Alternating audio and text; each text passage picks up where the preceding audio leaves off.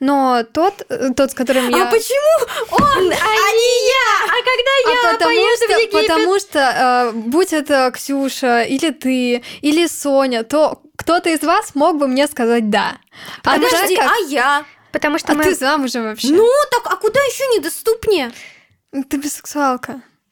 Ну, понимаю, это У не всех так. свои недостатки. Салют. Мы часто справлялись со своим дерьмом в одиночку. Но иногда хочется просто... Алло. Алло, поддержка? Алло, поддержка. Алло, поддержка. Это подкаст о ментальном здоровье, где мы делимся неприглядными подробностями и историями, которые обычно слышат только самые близкие друзья. Я Оля, психологиня, заслуженная артистка театра одного актера и предводительница тревожных сурков. И со мной чудесные булочки. Меня зовут Тамара. По образованию я переводчица, по практике в основном денег, по призванию душнила, а по масти Вуби. Я Маша, женщина с комплексами, знакома со всеми видами насилия, и нет такого расстройства, которого у меня нет. Сегодня, как вы могли услышать, с нами нет нашего дружочка. Ксюшечка проходит период адаптации к определенным вспомогательным медицинским препаратам. По этой причине мы сегодня втроем. Если друг оказался вдруг, и не друг, и не враг, а так, если сразу не разберешь, плох он или хорош, парня в горе тени рискни, не бросай одного его, пусть он в связке одной с тобой, там поймешь, кто такой. Кстати, я вчера как-то внезапно с психологом мы обсуждали проживание потери, а, отношения, которые я проживаю уже два года, потерю точнее эту. Разговор зашел про друзей. И я ей как раз говорю, о, мы как раз завтра пишем подкаст про друзей. Я послушаю. Я такая, чтобы не повторяться два раза, потому что изначально я подумала, когда мы только заявили эту тему, Оля заявила эту тему, я подумала, скучно, да как-то вроде нечего рассказать. А потом я поняла, как много всего у меня связано с друзьями, потому что дружеский опыт, он у меня был абсолютно разным. Как я уже ранее рассказывала, бойкот в школе. Меня там моя лучшая подруга и парень, который мне нравился, бойкотировали три года. И у меня была подружка по переписке. Потом у меня был такой опыт отношений дружеских, который длился 8 лет, все еще продолжает длиться. Это, наверное, такой самый большой опыт дружбы в моей жизни. Мгм. И, в принципе, у меня было очень много разных опытов, поэтому оказалось, что много чего могу сказать. В общем, то, о чем ты говоришь, это ситуация, которая происходит у взрослых людей в России с дружбой, и которая мне очень дико и непонятна. Потому что когда я в детстве смотрела всякие фильмы про взрослых людей, про семейных людей, там всегда у них все равно хотя бы один, два друга, дружественная семья. А в России, ну, по крайней мере, у моих родителей как будто бы ну, не было такого. И у взрослых людей, особенно у которых начинается семья, дружба обесценивается. И очень часто есть такой подтекст, ну вот вы сейчас подружки, но как только у вас появятся дети, вы друг про друга забудете. Да. Мне кажется, что эта тема в нашем нашей культуре как-то очень слабо освещается. Есть такое? Да, я согласна. Во-первых, почему-то у нас у женщин есть, ну не у нас конкретно, а в принципе в культуре есть такое понятие, что если ты семейная, у тебя подруга одинокая, то подруга обязательно хочет увести твоего мужика, и поэтому нужно держать ее подальше и желательно не дружить. Либо она поведет тебя на блядки, поэтому твой муж тебя не отпускает. Да, да. Либо, ну, также с друзьями мужа, что друзья мужа поведут его на блядки, Да, они либо будут пить, либо ебаться. либо ебаться. И, к сожалению, нет друг с другом. Да, поэтому, ну и, например, у меня был такой опыт. Моя мама, у нее была подружка там в каком-то, ну, в школьном возрасте, и они на продолжительное время общались и дружили, и как только у маминой подруги э, умер муж, мама сразу перестала с ней дружить, потому что она боялась, что та захочет увести моего отца. Ужасно. Это так смешно выглядело, потому что я всегда очень удивлялась этому и думала, Мгм. зачем? Ну, типа, чуть ли Ларисе как вряд тебе- ли придет это в голову. Ну вот это отсылка к нашему выпуску про мизогинию. Да, да, да, да. Мне мама, например, тоже постоянно говорит, а вот ты дружишь с Соней, это как-то неправильно, это ненормально, вы наверняка либо лесбиянки.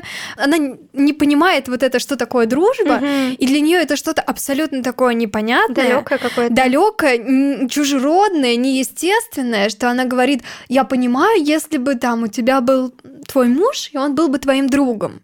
Но вот когда ты дружишь с девушкой, это что-то ненормальное. И это просто меня рвет на части немножко, вот эта мысль, потому что она как будто бы где-то вот под кожей у нас. К тезису мамы Маши про мужа друга.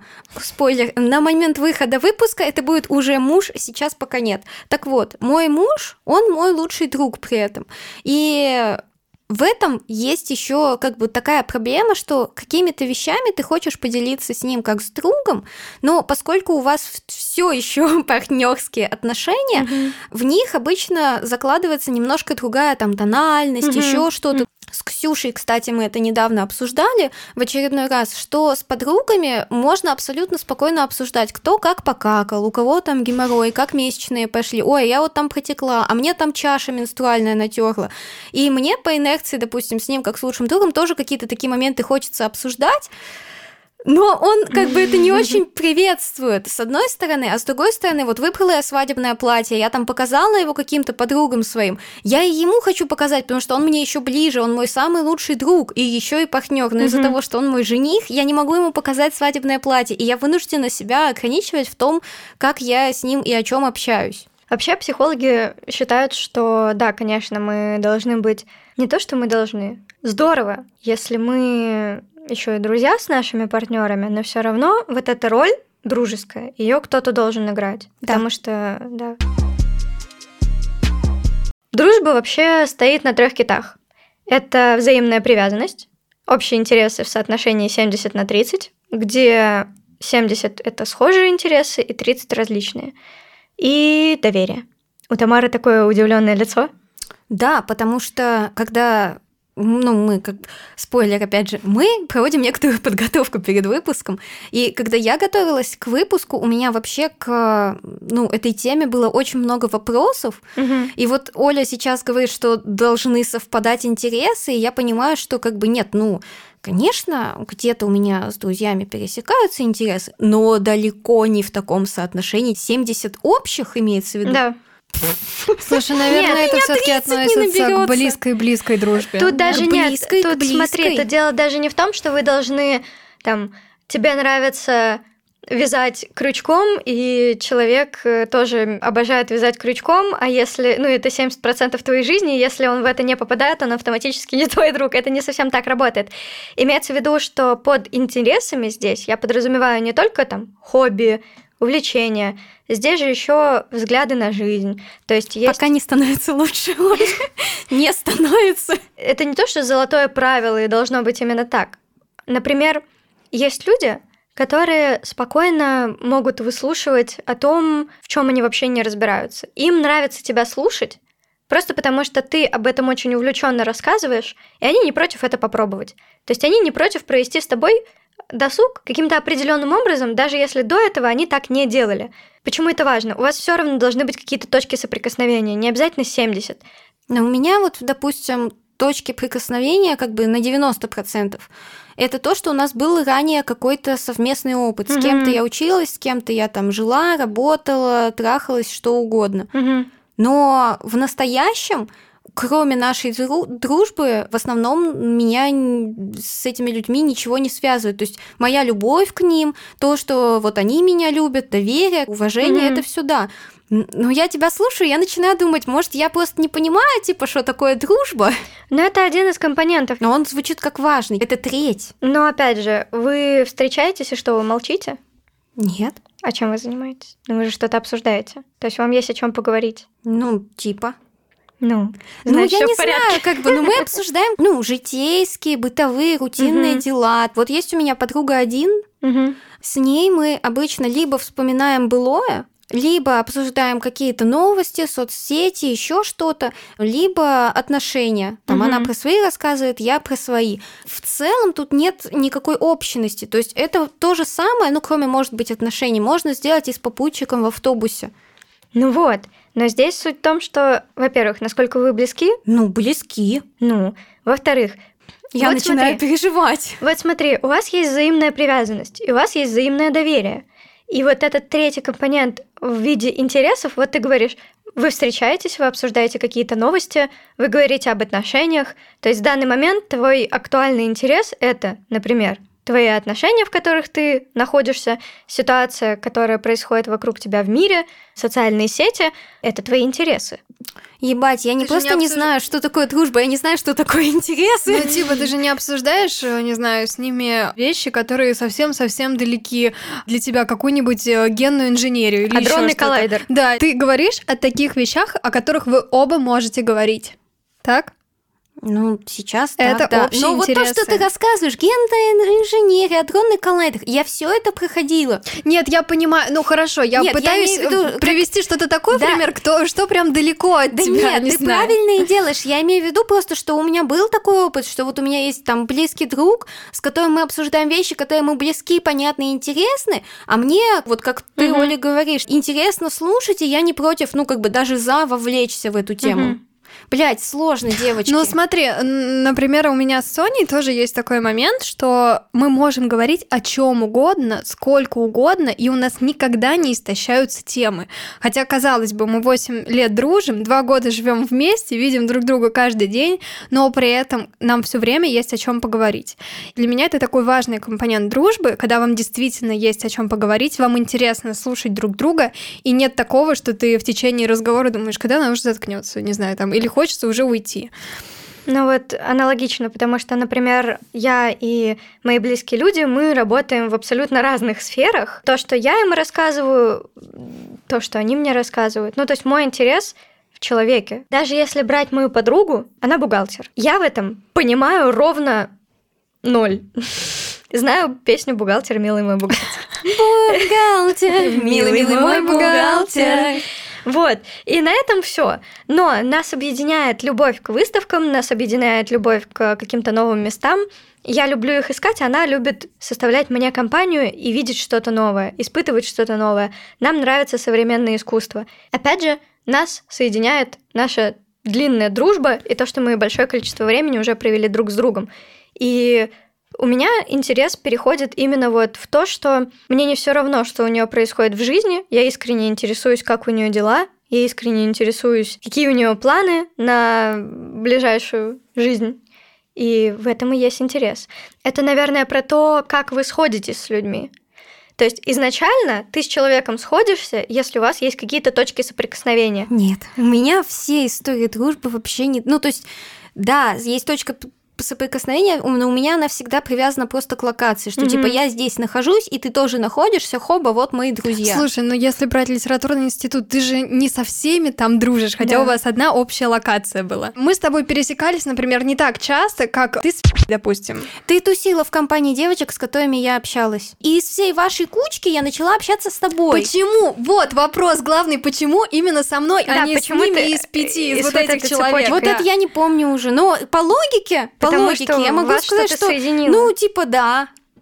Так это то, что говорил, блядь. Как у нас не было никогда общих интересов. Какие у нас были общие интересы? Библия, блядь. Да нет, ну здесь общие Ну, хотя, интересы кстати, не- про Библию, возможно, наша блядь. живет Библия, я ее читала. Э, Интерес э, имеется в виду не то, что, как я уже сказала, не то, что вам, например, нравится одно и то же, а что где-то какие-то вот точки у вас есть. Мне кажется, что позиция твоего друга должна быть в какой-то мере близка тебе, по крайней мере, Она и не должна должна тебя отзываться. раздражать, да, потому Да. что если ты с челом постоянно споришь, ты не согласна во всех пунктах, во всех, в принципе, вы смотрите на жизнь абсолютно по-разному, мне кажется, вам будет очень тяжело дружить, потому что, Да. что бы вы ни начали обсуждать, о чем бы вы ни говорили, вы просто будете все время спорить. Либо вы просто не будете поднимать эти темы. А если вы во всех темах не сходитесь? Тогда вы не друзья. Ну вот мы про это только что и говорили.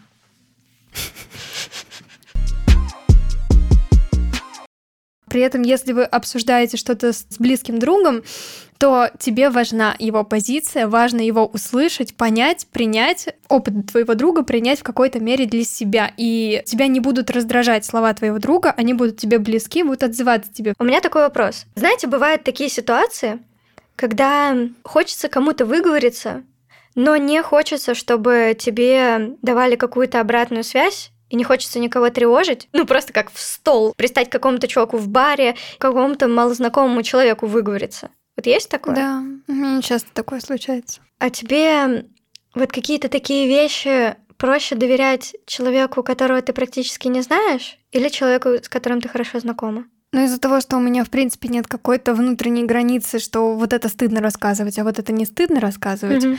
то мне сложно тут сделать разграничение. Вот это я бы не рассказала подруге, рассказала mm-hmm. незнакомому, а вот это, ну, с этим можно поделиться. Mm-hmm. Нет, я могу одинаково рассказать как и подруге, так и незнакомому чуваку, но в этом случае играет свою роль какая-то бережность по отношению к подруге. Я понимаю, что если я ей это расскажу, она будет переживать, а я бы не хотела, чтобы она за это переживала, потому что это может быть какой-то, какая-то минутная моя слабость, которую лучше угу. выговориться дневнику или действительно челу из бара, угу.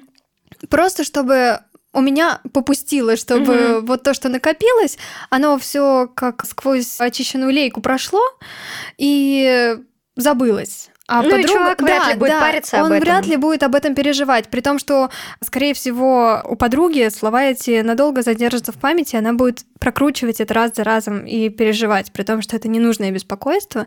Поэтому, да, здесь играет роль бережность по отношению к другу. То, о чем я говорю с доверием, я условно в своей голове делю на два типа. Это не официальная классификация, это просто то, как я это объясняю себе. Есть рациональное доверие и эмоциональное доверие. Эмоциональное доверие это когда мы приходим к человеку, и мы можем сказать о том, что мне сегодня грустно, или я там почувствовал себя незначимым, когда мой партнер сказал вот это. Показать какую-то свою слабую, уязвимую сторону, показать вот эту мягкую начинку. А рациональное это вот то, о чем ты говоришь, когда ты просто приходишь и говоришь, слушай, чувак, вот я так обосралась, какие-то факты накидываешь человеку. Часто наблюдаю, что у клиентов, что у просто знакомых людей, если человек кажется тебе супер открытым, это наебка. Для уёбка. Для уёбка. Все, все на своих местах, да. А, потому что очень часто люди, которые кажутся внешне очень открытыми, не чувствуют себя услышанными. И они говорят о том, что вот я вроде все что угодно могу рассказать, но я не чувствую себя услышанным. Вот, кстати, у был такой поинт в нашем выпуске про ПРЛ. Сегодня будет, видимо, очень много отсылок к тому, что мы записали до этого. Чувство услышанности приходит именно тогда, когда вы рассказываете, как вы себя чувствовали в этот момент, когда вы показываете уязвимую сторону, когда вы говорите, мне было так больно, мне было так плохо, я рыдала там 10 часов и так далее – когда вы подключаете именно эмоциональную свою составляющую, вы с человеком устанавливаете абсолютно другой контакт. Когда вы по-настоящему эмоционально открываетесь, рациональная часть рассказа играет другими красками. И именно в этот момент вы ощущаете, что вас услышали, вас поняли, вы открылись, и вы вот этот груз, который внутри вас, ну, может быть, не груз, может быть, это радость, наоборот. Именно в тот момент, когда вы разрешите себе еще эмоционально подключаться открываться, вот здесь начинается такая прям плодотворная, плотная дружба. Согласна. У меня просто был очень большой страх, когда, наверное, на третьем или четвертом году дружбы с Соней, своей близкой подругой, я очень сильно паниковала, что это может закончиться. Из-за того, что у меня был негативный опыт дружбы с пяти лет до 14 лет, я дружила с девочкой, mm-hmm. мы вместе учились в школе.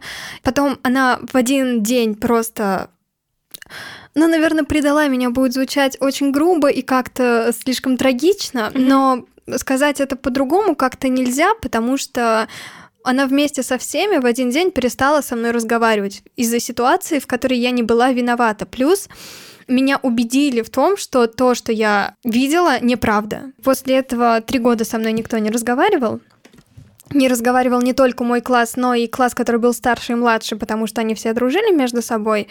Из-за того, что в один день меня как бы предал мальчик, который мне нравился, и лучшая подруга, вот так по какой-то хуйне, у меня теперь в голове есть страх. Да, сейчас все хорошо, мы угу. сейчас дружим, у нас все прекрасно, все заебись просто, мы пережили огонь, воду и медную, медные трубы, и ничего не случилось, но одна моя ошибка, одно неверное движение, и все пойдет по пизде, и она меня бросит. Из-за этого очень часто я своей подруге там, не знаю, напивалась и говорила, когда ты уйдешь, сделай это так, чтобы мне не было больно.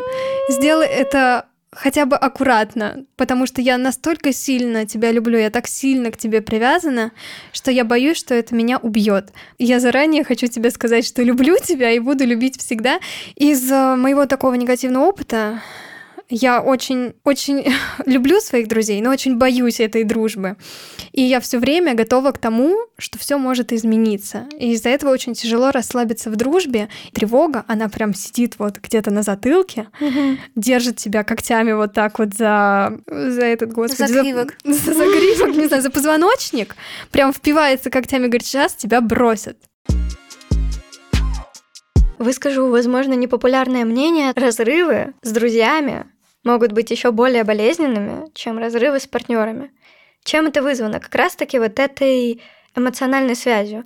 То есть часто бывает такое, что, например, если вы с партнером не успели по какой-то причине установить такой контакт, как, например, с другом или с подругой, которой вы доверяете все, с которой вы там возможно, даже гораздо дольше общаетесь. Это может быть очень больно. При записи этого подкаста я поняла, что, наверное, будет лицемерием говорить о том, что вот у меня есть история разрыва, и я так классно с ней справилась, дорогие слушатели, потому что я не считаю, что я с ней справилась.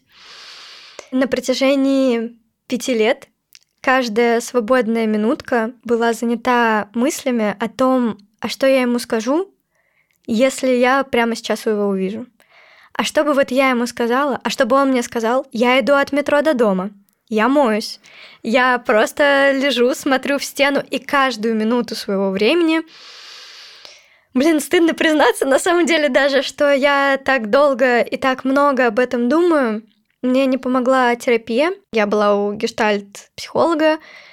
Вроде симптомы стали полегче, но до конца это не ушло. Чтобы вы понимали, насколько это был тяжелый для меня разрыв, помимо того, что мысли о том, как бы поговорить с человеком, занимали все мое свободное время, первые три месяца я рыдала каждую ночь. Но это в целом было не очень стабильное для меня в психоэмоциональном плане время, но меня прибило так, это не фигура речи. То есть я действительно рыдала каждую ночь, и каждую ночь мой молодой человек меня успокаивал. И Дело все было в том, что этот разрыв произошел не по нашей инициативе, не потому что мы там вдвоем сели и решили, что типа все, теперь мы не общаемся.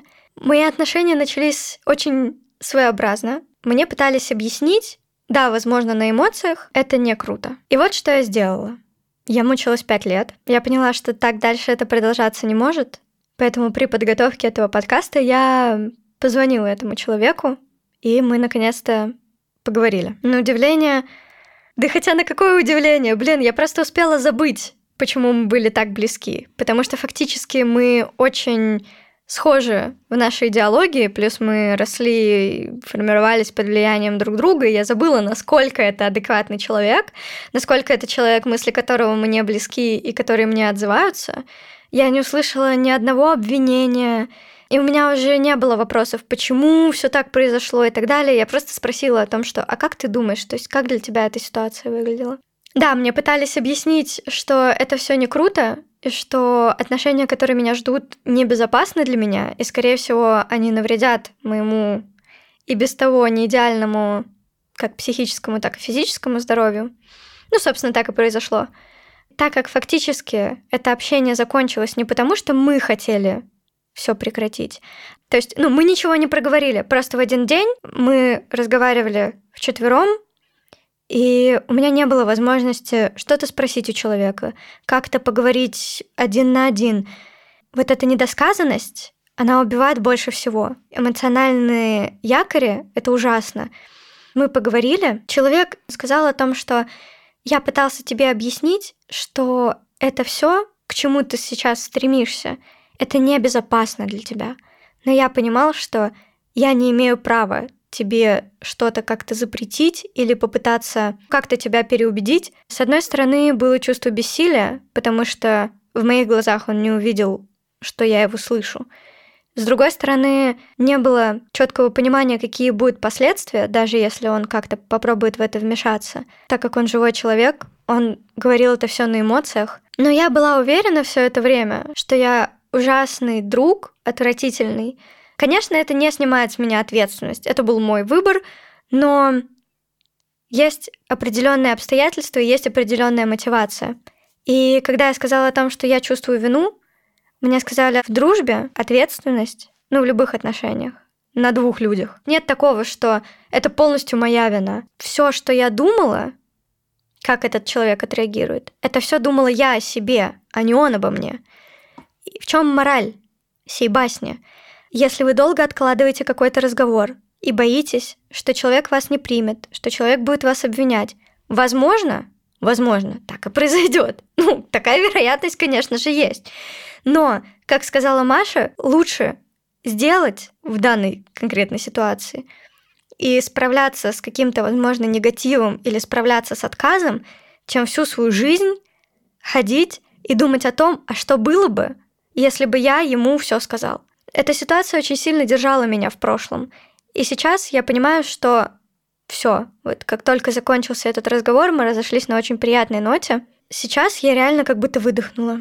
Возможно, вас отвергнут. Возможно, вам скажут, да пошел ты в очко, ты сделал мне так больно, тварь, мразь и так далее.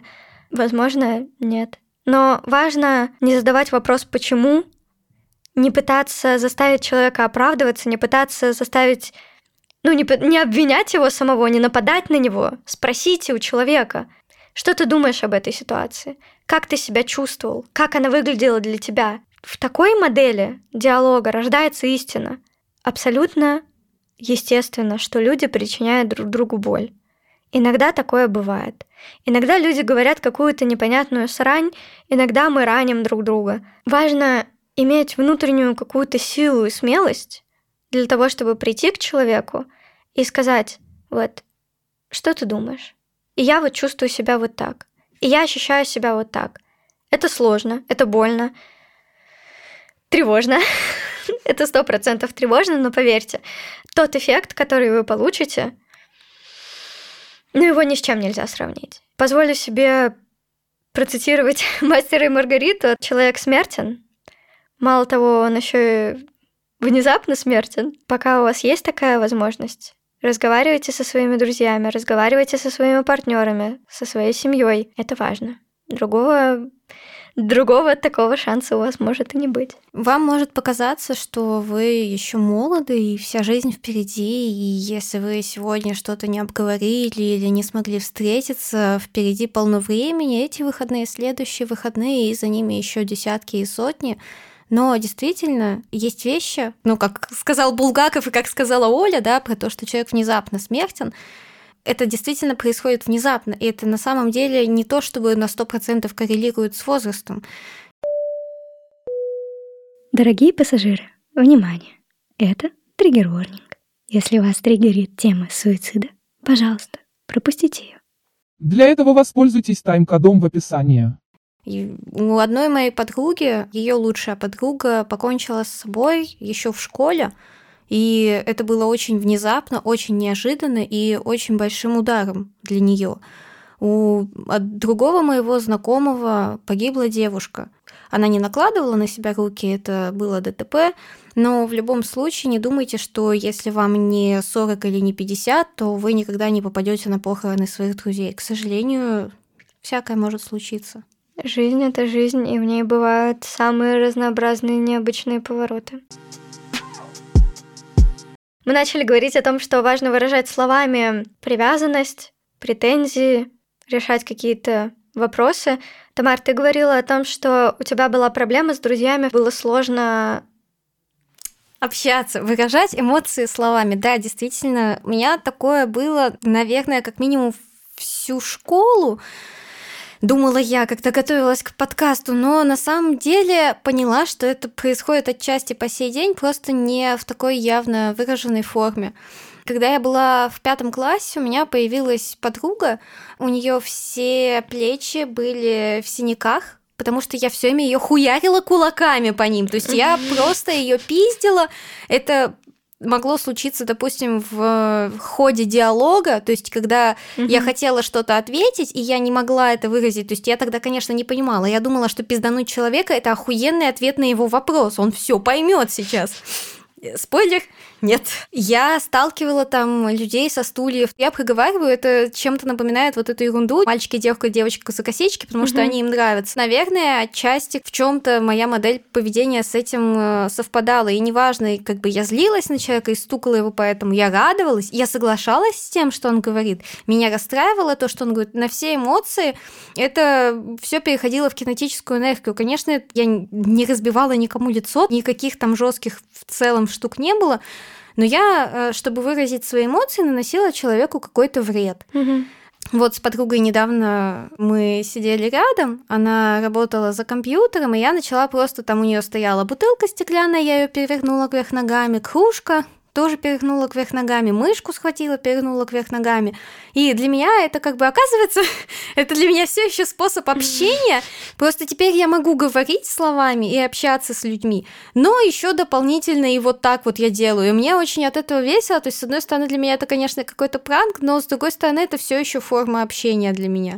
Я не пойду к кому-то там совсем чужому так делать. Вот, уважаемые слушатели, все, кто сталкивался с моей стороны с таким поведением, знаете, я вам симпатизирую, я к вам очень хорошо отношусь, потому что к чужакам я не пойду влезать в их личное пространство. Mm-hmm. А если я лезу к вам и обижаю вас, значит, я вас люблю. Ну, сейчас все мои подруги, которых я никогда не обижала, думают, неужели она меня не любит? У этого даже есть какой-то термин уявления, когда... Cute aggression когда, да, типа, когда кусаешь человека от... Э... Ну, от переизбытка эмоций и привязанности. Но это, это вот немножко другое, как бы. Мне очень хорошо знакома cute aggression, но вот это как-то чуть-чуть иначе проживается, это какая-то другая эмоция, вот я не знаю, как ее обозначить можно. Не знаешь, что делать, нападай. Тут не то, что не знаешь, что делать, нападай. Есть такая штука, как ракетные чувства. Ракетное чувство — это когда какое-то проявление эмоций было неприемлемо, например, в семье или где-то еще, но вместо нее было приемлемо что-то другое. Приведу пример. Возможно, вы на себе это ощущали когда-нибудь или видели это. Это выглядит довольно страшно для людей, которые не понимают, что происходит, когда человек начинает истерически смеяться, и после этого срывается на слезы.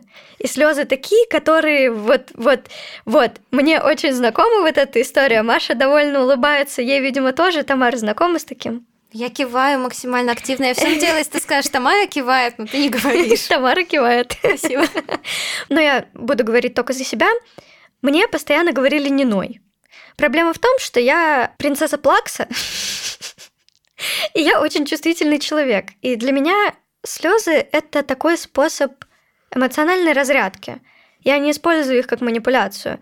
Это для моей психики, которая очень эмоционально лобильная, способ вот это чрезмерное напряжение скинуть.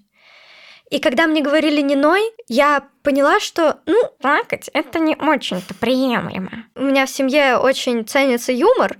Все беды, все проблемы, они как бы обшучиваются. И в моем детском мозге сложился пазл, что вместо слез ты должен показывать смех. Как будто бы тебя ничего не ранит, как будто все в порядке, и ты как взрослый тоже можешь обшутить то, от чего вообще, по идее, нужно плакать. И вот это похоже, только вместо проявление любви вместо какой-то нежности происходит проявление агрессии. Под чем это сформировалось, не могу сказать, но вот по описанию похоже на то. Созависимость также может проявляться в дружеских отношениях, когда я последний раз рассказала своему психологу, что, кажется, мне нравится, и, ну, я, в принципе, ей во всей этой истории рассказала, и она такая, знаете, что это такое? Это избегающий тип привязанности. Мы записали про это подкаст. После всей этой истории с- моя зависимость по отношению к ее семье, к ней, к Бывшему. ко всем этим, она немножко поугасла, очень сильно угасла. И из-за того, что у меня есть потребность любить кого-то все время, то фокус смещается на максимально недоступного мне человека. Ну, это кто-то из моего близкого окружения, но тот, э, тот, с которым я... А почему он, а не я? А когда я А потому Египет? потому что, будь это Ксюша, или ты, или Соня, кто-то из вас мог бы мне сказать «да». А Подожди, как- а я? Потому что а мы... ты замужем вообще? Ну, так, а куда еще недоступнее? Ты бисексуалка. Ну, понимаю, это У не всех так. свои недостатки.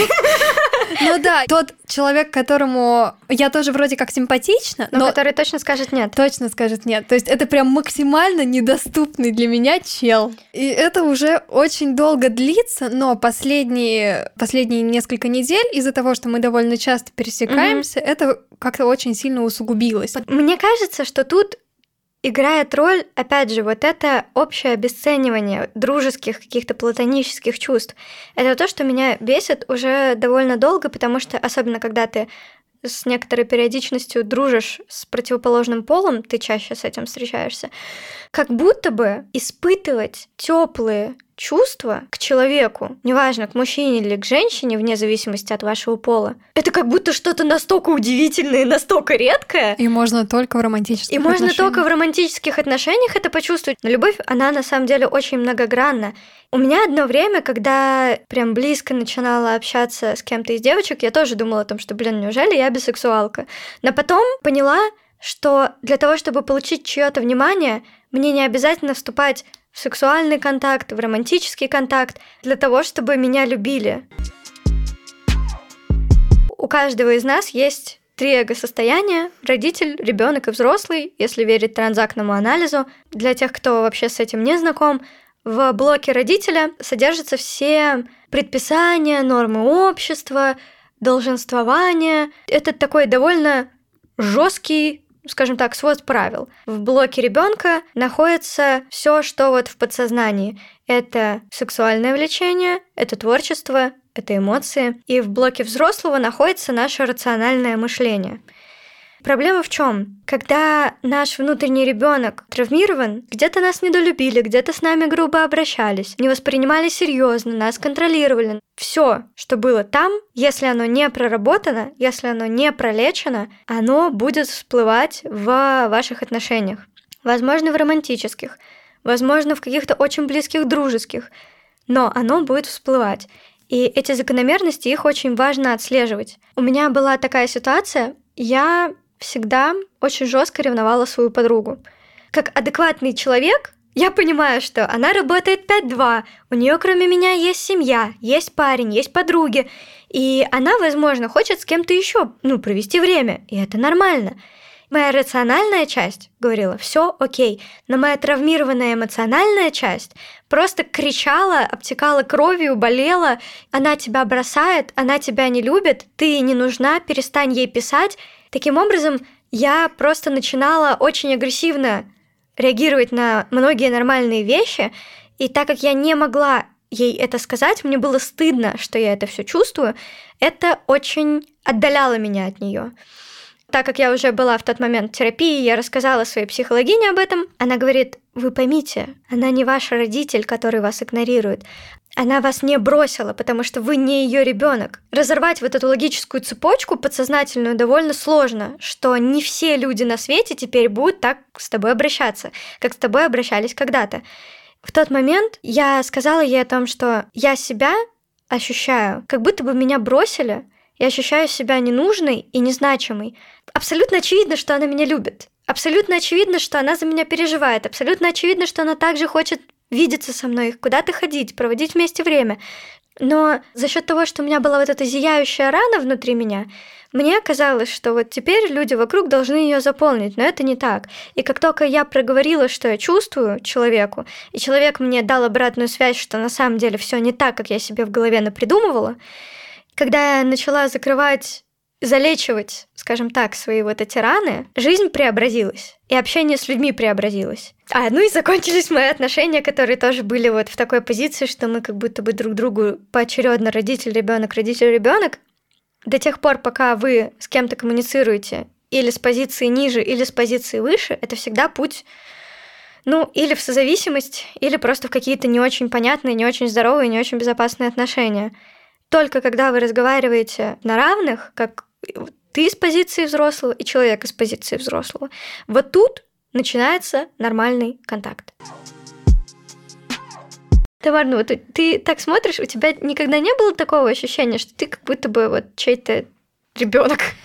Я просто слушаю и понимаю, что я всю жизнь все в дружбе делала не так, и я, наверное, вообще не знаю, что такое дружба. Рационально, если подходить к твоим словам, как бы я понимаю, что, ну, да, в воздухе витает идея, концепция дружбы. Угу. И ты ее описываешь. И я думаю, блядь, но я всю жизнь дружбы абсолютно, у меня она была по-другому устроена. Она из других предпосылок росла. Она и развивалась, и заканчивалась абсолютно не так, как ты говоришь. Ебать, 400 рублей просто. Ирина, ёб твою мать, Миша, ты где это взял? Набор, набор звук. Ну, хорошо, а как выглядела твоя дружба? Вот ты куда-то ходишь, там есть какой-нибудь человек. Угу. Ты на него смотришь и думаешь, красивый, буду с тобой дружить. Извините за лукизм, как бы, но я говорю на исторической протяженности, да. В детстве мы не Ну да, понимаем да. еще, что такое лукизм и так далее. Даже дело, наверное, не в красоте, потому что, ну... Смотришь на него и такой, ты мне нравишься. Да, ты мне нравишься. В моем понимании ты крутой. Я буду к тебе тянуться, я буду хотеть с тобой общаться и дружить с Мгм. тобой. И все. И либо получается, либо не получается. А потом происходит что-то, обычно как бы смена локации. То есть у вас заканчивается времяпровождение в одной локации, смена школы, окончание школы, смена института, окончание института, смена работы, окончание работы на этом месте. Хотя это уже одно и то же. И все, общение прекращается. И те ситуации, когда оно у меня не прекращается после смены локации, для меня это всегда приятный шок. Мгм. Но понятно, что со временем вы друг от друга, именно по локации я сейчас Мгм. говорю, отдаляетесь все дальше и дальше друг от друга. Вот вы работали вместе, один ушел с этой работы, Мгм. но у вас всегда есть вот эта общая тема. А чё, как там? А как там? Откуда я ушел? Где ты сейчас еще сидишь? Потом второй человек тоже ушел. Мгм. И вот так вы постепенно меняете одну за другой работы, и вы оказываетесь все дальше от того места, которое вас объединяло, Мгм. и все, и все в конце концов заканчивается, сходит на нет. Когда я училась в школе, в старших классах, у меня был очень близкий друг, и даже то, что вот казалось бы, мы вышли из этой локали, да, из школы, и пошли каждый по своему институту, нам не мешало. При этом на самом деле у нас не было общих интересов, как все не сочетается с канонами дружбы, мы были классические технари-гуманитарии, которые вообще ни в чем не пересекались. Но пока мы учились, пусть и каждый в своем институте, нас вот род деятельности объединял, что мы оба студенты, мы вроде как что-то делаем и так далее. Но когда закончился институт, сначала у меня, я училась пять лет, потом у него, он учился пять с половиной лет, и началась работа. Казалось бы, тоже, ну, мы оба работаем, это может нас объединить, но нас это нихуя не объединило. И дружба постепенно сошла на нет, потому что ник- никакой объединенности нет, и на одной только вот привязанности и теплом отношении друг к другу. У, Так ты Оли- подтверждаешь Подожди, мою да, да, да, теорию, да, а не опровергаешь ее. Ну, блядь, подожди, я не понимаю тогда, Оль. Что такое дружба? Дружба бинго. Сейчас запиздимся. Итак, поехали. Учиться друг у друга новому. Говорить, что чувствуете и думаете, как самому себе. Делать лучшее из возможного для друзей. Принимать друзей такими, какие они есть. Быть тем, кто вы есть рядом с этим человеком. Проводить время вместе. Быть искренним. Поддерживать. И соблюдать личные границы. У нас одинаково, как бы мы все загнули, но я так понимаю, Маша все-таки, когда загибала пальцы, думала про Соню, а я вынуждена была думать про всех своих друзей, потому что глобально, да, с одним человеком одни пункты, с другим другие. Глобально как бы все пункты в моей жизни выполняются, но с разными людьми. Вот Как, ну, у меня, как это? у меня как бы семь, но это, наверное, связано с тем, что я большую часть своей жизни проводила все-таки с одними и теми же людьми, и с ними у меня был примерно один и тот же паттерн. Да, я думала про Соню в основном, но из-за того, что у меня отсутствует граница мои чужие, а в принципе я готова довериться любому человеку, который будет готов к моей Открытости. к моему, да, доверию и открытости, то у меня нет такого различия, что вот этих друзей я люблю больше, а вот этих меньше. Что в принципе, в принципе, я испытываю к тем людям, которых я считаю своими друзьями, я испытываю чувства любовные, похожие на романтические, но чувства романтические от неромантических отделяет только секс. При этом я могу сказать, что вот если я люблю партнера, то я с такой же силой люблю друга. Для меня друг, он такой же партнер, мы просто не трахаемся. Все.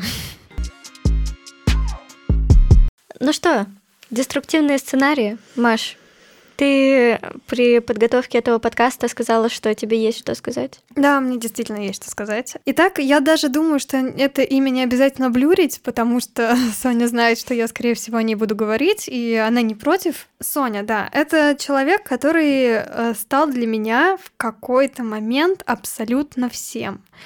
Как я уже говорила ранее в предыдущих выпусках, у меня была деспотичная религиозная мать.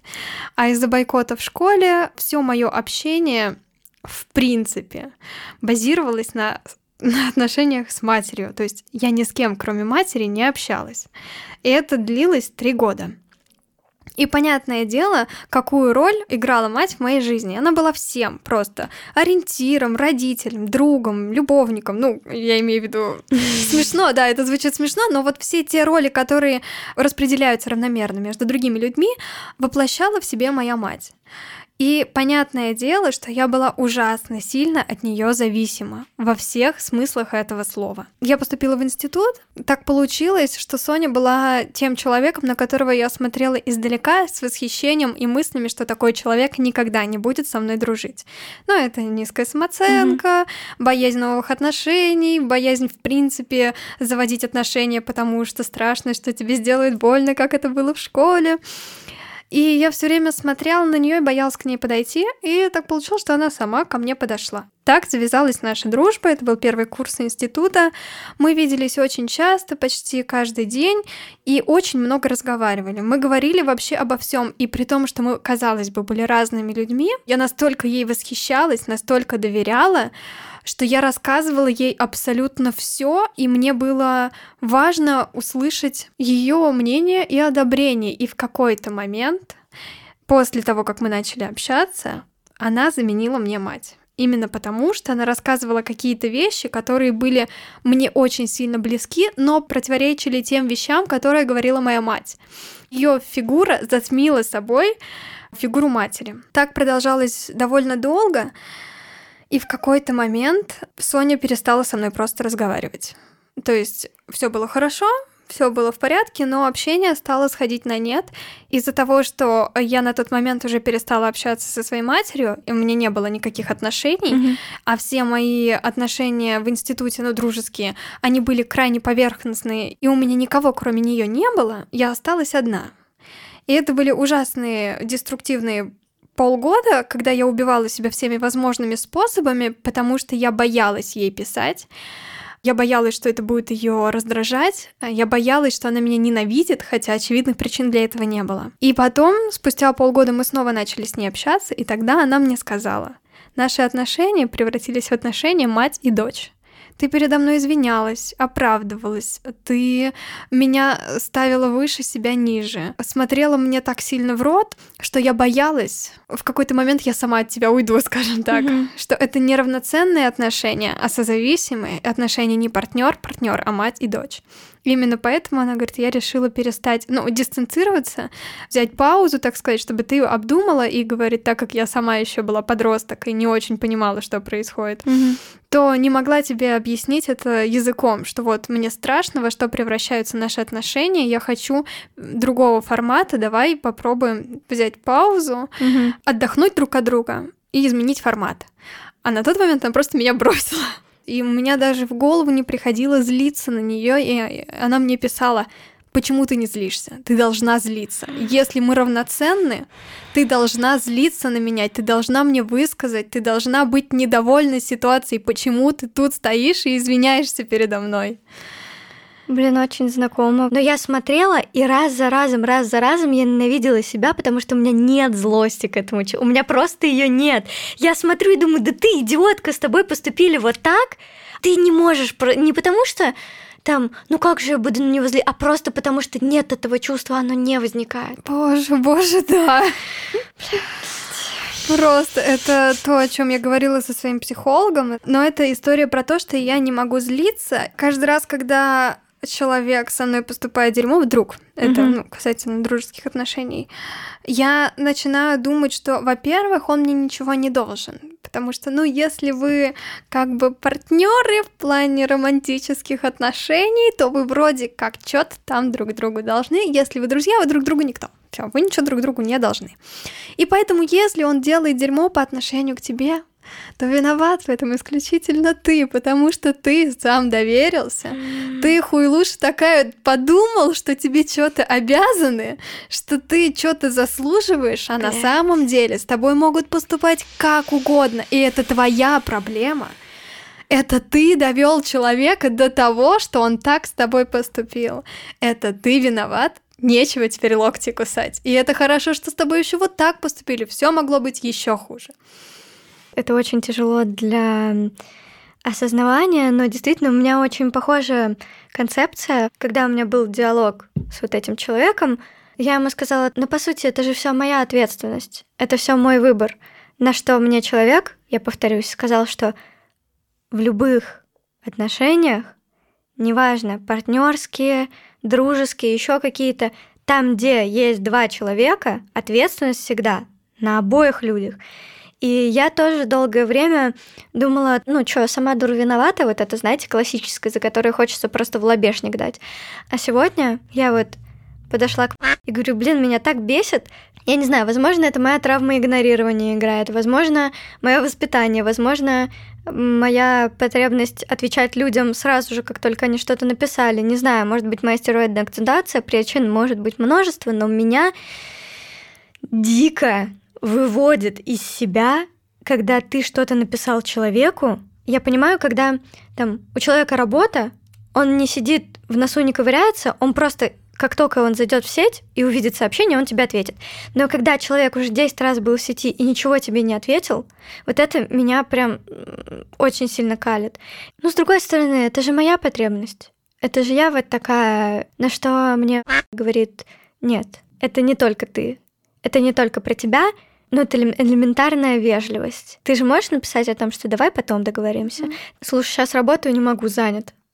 Но ты этого не делаешь. Тебе кажется, что, ну, нет ничего такого, что, ну, человек будет там не просто там час, два часа, пять часов, а просто, ну, целый день, да насрать, можно вообще ему не отвечать. Какая разница? Важно. Запомните, запишите, я не знаю, сделайте что-то с этой информацией, но везде, где есть два человека, ответственность на обоих людях. Понятно, есть границы, есть э, зона, которую вы контролируете, есть, которую не контролируете, но ответственность за любое взаимодействие всегда на всех участниках. Facts. Мы говорим, если что, естественно, о взрослых людях. Конечно. Важно, наверное, проговорить, что, конечно, мы говорим о добровольном участии а, двух взрослых людей в каком-либо контакте. Двух или более. Что, в конце хочется сказать первый вывод, что это всегда ответственность, это всегда про двух людей. Второй вывод. Если вы кого-то любите и думаете, что это романтическая привязанность, проверьте себя еще раз, подумайте, что вы испытываете к этому человеку, что вас связывает, насколько глубинны эти чувства, и задайте себе вопрос, почему я думаю, что это именно романтическая привязанность, потому что она может оказаться дружеской, которую вы mm-hmm. просто спутали. Это мне сейчас был поинт? Нет, нет. Это тебе и половине слушателей, еще не парься. Да, и самое основное, разговаривайте, разговаривайте, используйте я-высказывания. Не начинайте диалог с предъяв, и с вопроса «почему?». Про вопрос «почему?» забудьте просто, как будто бы его нет. А почему он, он а не я? А когда я поеду в Египет? Разговаривайте, ведите диалог, Спрашивайте, даже если прошла гора времени. Вы не знаете, что происходит у другого человека в голове. Возможно, он также ждет, когда вы с ним поговорите.